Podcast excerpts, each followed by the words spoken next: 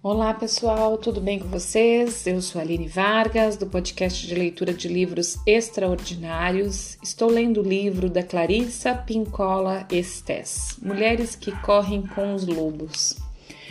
Pessoal, continuamos aqui na leitura que estávamos fazendo, né? Estávamos na nona tarefa que a Vasalisa precisou desempenhar lá no conto de fada e onde a gente né, ver a relação com as nossas tarefas da psique, certo? Então hoje a gente. Deixa eu ver se a gente consegue terminar, porque ela é bem extensa essa nona tarefa. Não sei, vamos ver. Talvez sim. Uma boa leitura e uma boa escuta para nós.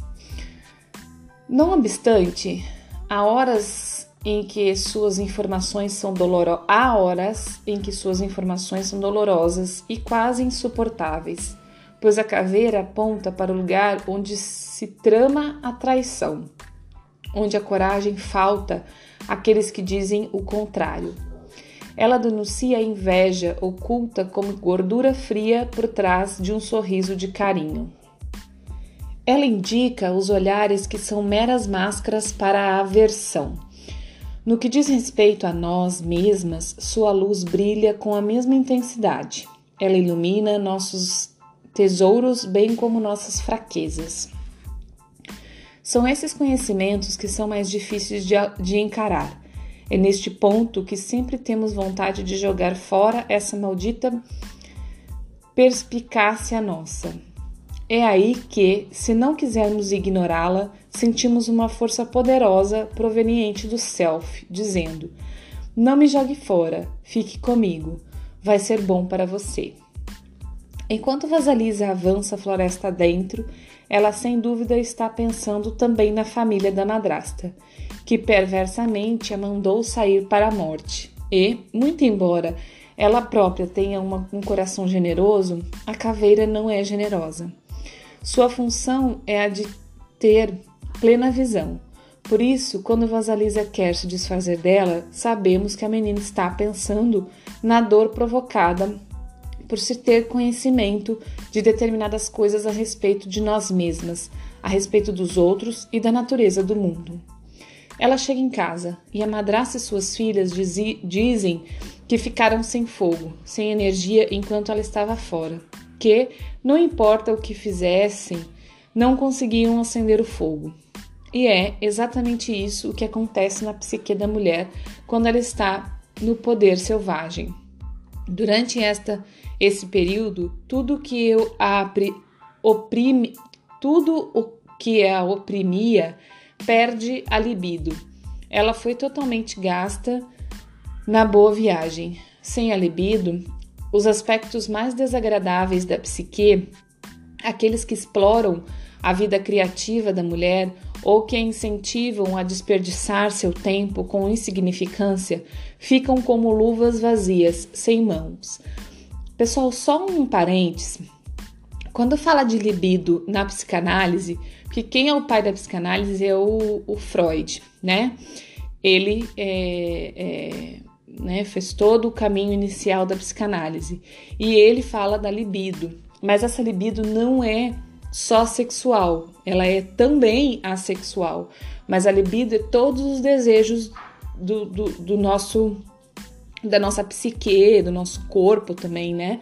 É, então, é, quando se lê libido aqui, você não pense só na libido sexual, nessa questão do sexo, do, do desejo sexual, mas a libido do desejo de tudo do nosso corpo, né? Do nosso, da nossa psique, tá certo? Então vamos lá. A caveira incandescente começa a fitar a madrasta e suas filhas. Ela não deixa de observá-las com atenção. Será que um aspecto negativo da psique pode ser reduzido a cinzas só por, por seu alvo de observação constante? Pode. Pode sim.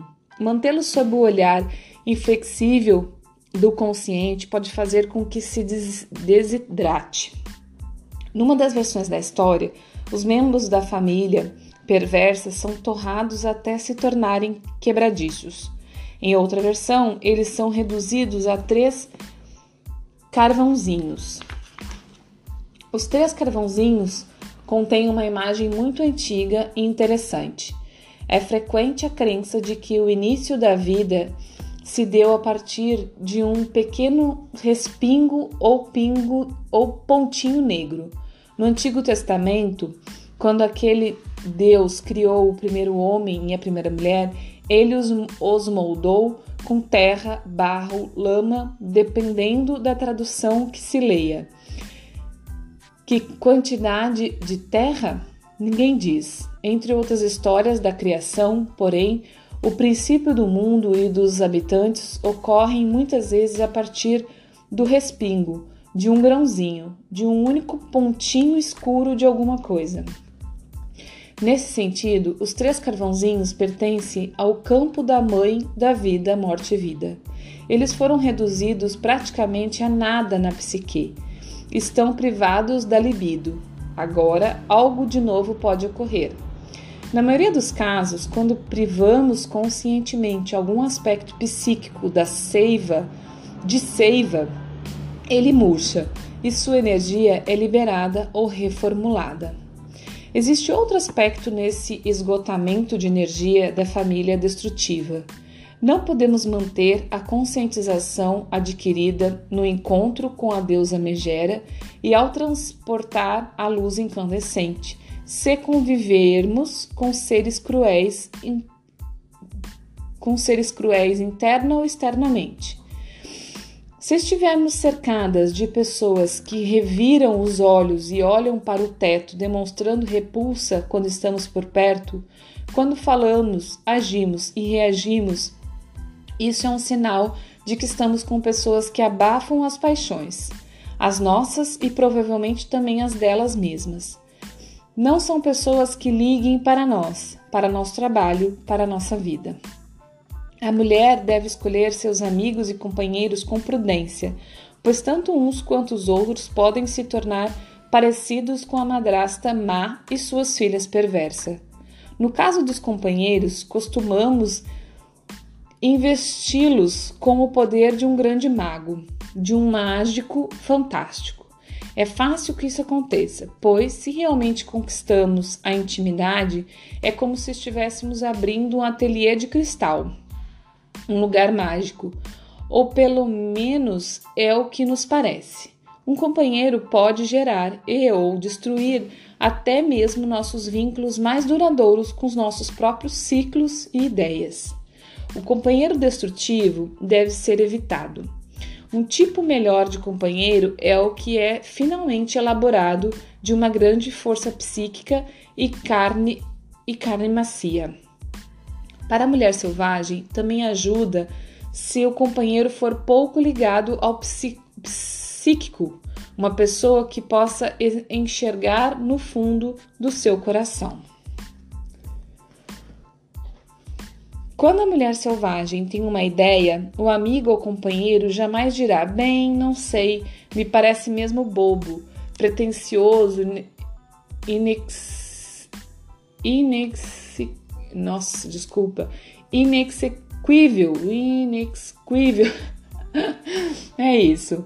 Dispendioso, etc. Um amigo de verdade nunca diria essas palavras. Eles poderiam se expressar de outro modo. Acho que não entendi. Diga-me como você visualiza a ideia, diga-me como vai funcionar.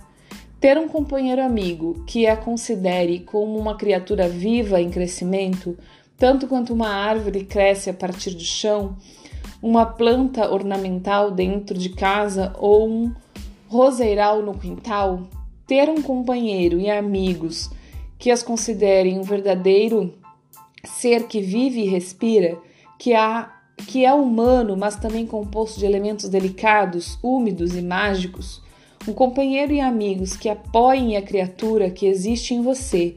São essas as pessoas por quem você está procurando. Elas serão amigas da sua alma pela vida afora. A escolha criteriosa de amigos e companheiros, para não falar nos mestres, é de importância crítica para con continuar consciente para continuar intuitiva, para manter o controle sobre a luz incandescente que vê e sabe. A forma de manter o nosso vínculo com o lado selvagem consiste, consiste em nos perguntarmos exatamente o que desejamos. Essa pergunta é a que separa a semente do estrume. Uma das discriminações mais importantes que podemos fazer nesse sentido é a da diferença entre o que acena para nós de fora e o que chama de dentro da nossa alma. Funciona da seguinte maneira: imaginemos um buffet com creme chantilly, salmão, rosquinhas, rosbife, salada de fruta, panqueca com molho, arroz, curry, iogurte e muitos, muitos outros quitutes colocados em mesa após mesa. Imaginemos que ex ex examinamos tudo e vemos algumas coisas que nos agradam. Podemos comentar com nossos botões. Ah, eu realmente gostaria de comer um pouco daquilo e disso aqui e um pouco mais daquele outro prato. Alguns homens e mulheres tomam todas as situações da vida dessa forma. Existe ao nosso redor um universo que acena constantemente, que se insinua nas nossas vidas, despertando e criando o apetite onde antes havia pouco ou nenhum. Nesse tipo de escolha, optamos por algo só porque aconteceu de ele estar debaixo do nosso nariz naquele exato momento. Não é necessariamente o que queremos, mas é interessante e, quanto mais examinamos, mais irresistíveis eles nos parecem. Quando estamos ligados ao self instintivo, à alma do feminino, que é natural e selvagem, em vez de examinar o que por acaso esteja em exibição, dizemos a nós mesmas: Estou com fome de quê? Sem olhar para nada no mundo externo, nos voltamos para dentro e perguntamos: Do que sinto falta? O que desejo agora? Perguntas alternativas seriam: Anseio por ter o quê? Estou morrendo de fome do quê? E a resposta costuma vir rápido. Ah, acho que quero. Na verdade, o que seria muito gostoso. Um pouco disso e daquilo. Ah, é, é isso que eu quero. Isso está no buffet? Talvez sim, talvez não. Na maioria dos casos, provavelmente não. Teremos de ir à sua procura por algum tempo, às vezes por muito tempo. No final, porém, iremos encontrar o que procuramos e ficamos felizes por termos feito sondagens acerca dos nossos anseios mais profundos. Essa discriminação que Vasalisa aprende ao separar sementes de papoula do estrume e milho mofado do milho são é uma das lições mais difíceis de aprender, já que ela exige ânimo, determinação e dedicação, e muitas vezes implica esperar pelo que se quer. Em nenhuma outra atividade isso fica mais nítido do que na escolha de parceiros e companheiros. Um companheiro não pode ser escolhido como num buffet. O companheiro deve ser escolhido pelo profundo anseio da alma. Escolher só porque algo apetitoso está à sua frente não irá satisfazer nunca a fome do self da alma. É para isso que serve a intuição. Ela é a mensageira da alma. Para estender a imagem ainda mais, se lhe for apresentada a oportunidade de comprar uma bicicleta ou de fazer uma viagem ao Egito para conhecer as pirâmides, você deve colocar a oportunidade de lado por um instante, mergulhar em si mesmo e perguntar: Estou com fome de quê? Do que estou sentindo falta? Talvez esteja querendo uma moto em vez de uma bicicleta. Talvez eu esteja desejando ir visitar minha avó na idade avançada. As decisões não precisam ser tão importantes. Às vezes, a questão a ser avaliada é a escolha entre dar um passeio e escrever um poema. Seja a questão séria, seja ela banal, a ideia é consultar o self instintivo através de um dos aspectos disponível: o self boneca, o velho self baba yaga, a caveira incandescente. Outra maneira de reforçar o vínculo com a intuição consiste em não permitir que ninguém reprima nossas energias de vida. Ou seja, nossas opiniões, pensamentos, ideias, valores, conceitos morais, nossos ideais. Neste mundo existe muito poucos exemplos de certo errado ou de bom mal. Existe, porém, o útil e o inútil. Talvez existem coisas que às vezes são destrutivas, bem como outras que são construtivas. No entanto, como todos sabem, o jardim deve ser revolvido no outono, a fim de que se prepare para a primavera. Ele não tem como estar florido o ano inteiro. Devemos, por isso, permitir que nossos ciclos inatos, não uma outra pessoa externa, a nós mesmos, determinem as curvas de ascensão e de mergulho na nossa vida. Existem certas entropias e criações constantes que fazem parte dos nossos ciclos interiores. Nossa tarefa é entrar em sincronia com eles, como os ventrículos do coração, que se enchem, se esvaziam e se enchem de novo. Nós aprendemos a aprender o ritmo desse ciclo da vida, morte e vida, em vez de nos sentirmos martirizadas por ele. Vamos compará-lo a pular corda. O ritmo já existe. Nós balançamos para frente e para trás até nos sentirmos no ritmo. Então, entramos. É assim que se faz. Não é nada mais complicado do que isso. Além do mais, a intuição fornece opções. Quando estamos ligadas ao self instintivo, sempre temos pelo menos quatro escolhas: as duas que se opõem, a intermediária e aquela a que se chega após uma contemplação mais profunda. Se não estivermos investidas no intuitivo, podemos pensar que temos apenas uma escolha, e com frequência ela é indesejável. Sentimos também que temos de sofrer a respeito do assunto, de nos submeter e de nos forçar a aceitá-la. Não. Existe um jeito melhor. Preste atenção ao seu ouvido interior, à sua visão interior, ao seu ser interior. Siga-o, ele sabe o que fazer em seguida.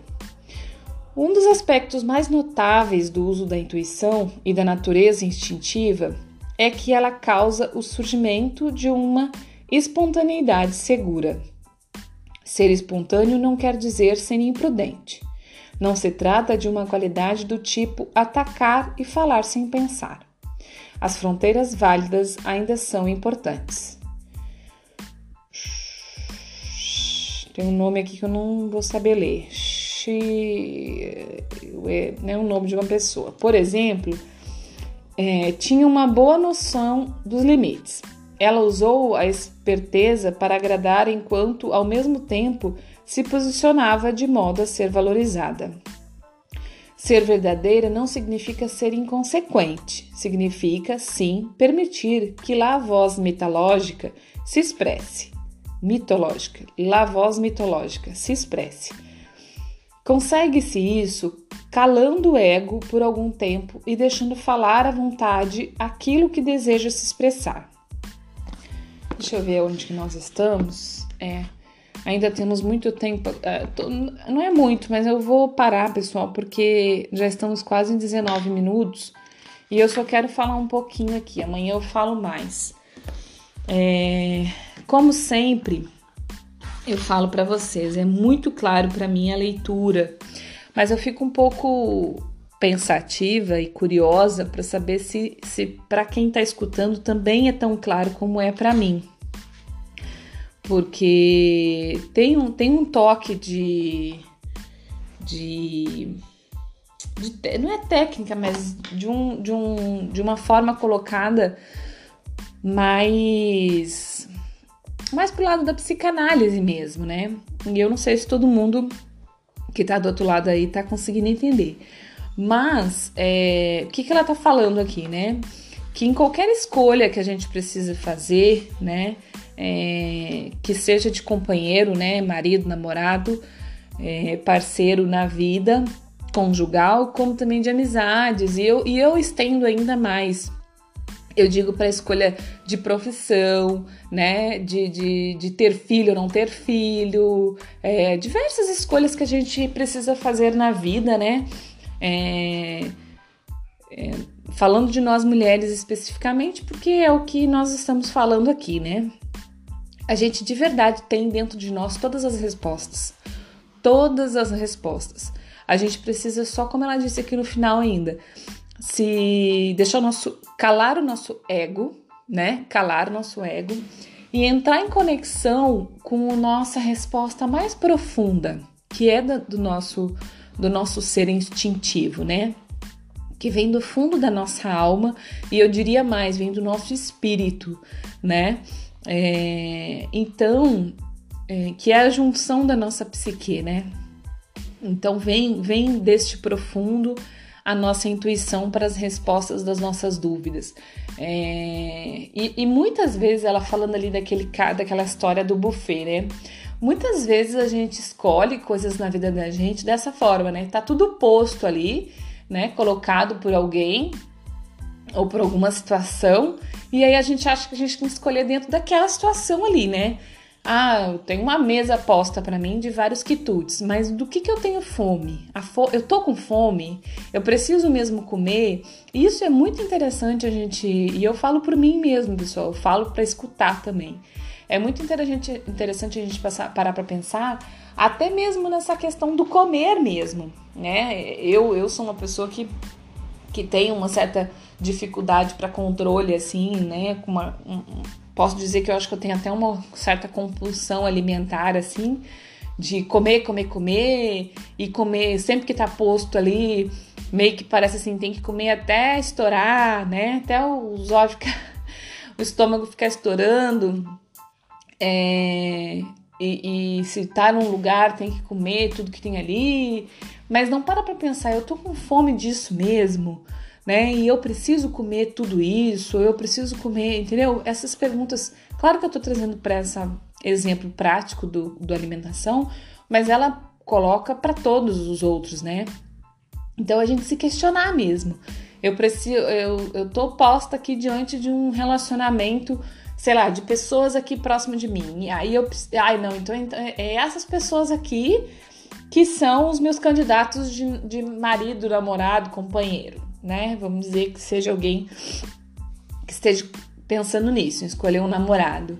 E a gente acaba fazendo isso mesmo, né? Escolhendo muito, é, às vezes nem, nem escolhendo em si, fazendo um negócio muito mais automático ou sem, sem mínimo de raciocínio sobre isso, né? E eu não digo nem que seja. É um raciocínio, mas é um levar pro, pro instinto, né? E aí depois trazer para o raciocínio o que o instinto nos falou, né? Trazer para o nosso consciente o que está no inconsciente, na verdade. Bem isso, né? É, ir lá buscar no fundo da nossa alma mesmo o que que a gente quer, se a gente quer, se a gente não quer, e não fazer muito automático. Muitas, uma, uma coisa, por exemplo, ter filhos. Eu acho que essa ter filhos está tão posto para as mulheres, tão é, é, intitulado obrigatório, né? Com, não com essa palavra de obrigatório, mas é, maquiado de ah, a mulher nasceu para ser mãe, não sei o quê. Que muitas vezes as mulheres nem se perguntam se elas querem mesmo ser mãe, sabe? Se elas estão preparadas mesmo, se elas estão com o companheiro certo, simplesmente vão tendo filho. E depois isso vira um problema tão grande, tão grande, né? Porque na verdade elas não queriam, não era o companheiro certo, não era a hora certa.